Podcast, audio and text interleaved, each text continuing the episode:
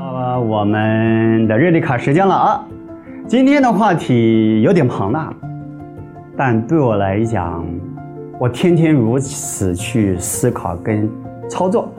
我把内容跟各位说一下：当您爱上您的家族时，您也会爱上这个社会。我再说一次：当您爱上您的家族时，您也会爱上这个社会啊！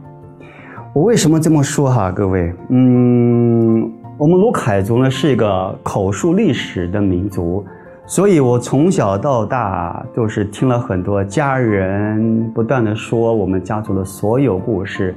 在闲聊天当中，小时候的我就天天听着。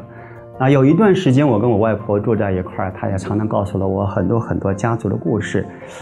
呃，小时候还没有特别感觉，只觉得这个信息量特别多，对对对对，听听听。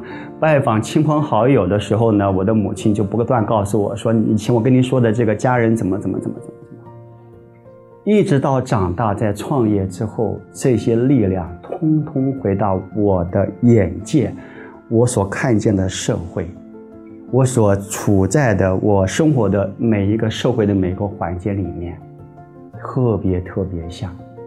为什么哈，各位？这个叫缘分，就是您的生长，你的 DNA 里面都是家族的图腾。在人的成长过程里面，吸引力法则，你一定会结缘跟你的家族故事、历史人物结构非常雷同的环境，啪，合在一块儿，好奇妙哈！这个影响我很大，就是入境随俗。我到这个环境，只要让我待个一两天，啪，很快的就让我哎，我就是当地人一样。这耳濡目染小时候的家族故事，相对来看着这个社会，也很快的会进到这个角色里面。好，接下来我讲我怎么操作哈，尤其在我的团队各个地方的团队怎么运作哈。我先说一下，我的家族史里面有很多移民史，在那个年代来讲，从这个山头到那个山头，就像移民史一样，带着许多许多亲人，包含我的父亲也是从这个山头移居到平地来一样，都是移民史。所以我的环境里面，跟我的操作模式里面，也会如此走这个家族的路线。很多人说你不累吗？叫东奔西跑。但是因为我有这个 DNA，我很庆幸的，我在更年轻的时候，已经联系到了这个家族跟社会之间的关系。